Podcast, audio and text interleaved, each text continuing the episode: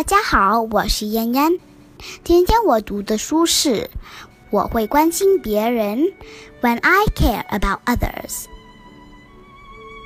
当我受伤的时候，有人关心我。When I'm hurt, somebody cares。当我生病的时候，有人照顾我。Somebody cares when I'm sick。当我难过的时候，有人会安慰我，让我感到好过些。我需要别人的关心。When I'm sad, somebody helps me feel better. I need others to care about me. 别人也需要我的关心。有人受伤的时候，我会感到难过。Others need me too. When someone is hurt, I feel bad. 有人生病的时候，我会关心他。I care when someone is sick. 有人难过的时候，我会安慰他，让他感到好过些。When someone is sad, I help him feel better. 我会关心别人。I care about others. 我相信别人和我有同样的感觉。Others have the same feelings I have. 我不喜欢被人嘲笑，所以我也不去拿别人寻开心。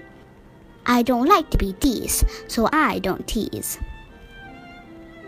我不去推别人，因为我不喜欢别人来推我。I don't push because I don't like to be pushed. 我待人友善，因为我喜欢别人这样待我。I am friendly because I like it when someone is friendly to me. 当别人和我分享的时候，那种感觉好极了。When someone shares with me, it feels good. 因此，我也会和别人分享。So I share too. 我赞美别人，因为别人赞美我的时候，我感到很快乐。I say nice things because I'm happy when someone says nice things to me.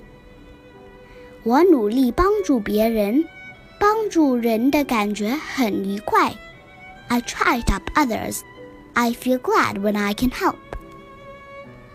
有时候，从别人的言行中，我能想象到别人的感觉。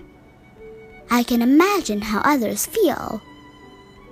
我想别人如何待我， 那我首先会这样对待别人。And I treat others the way I want them to treat me. 我关心别人，别人也关心我。I care about others, and others care about me. The end. 谢谢大家收听，下次再见。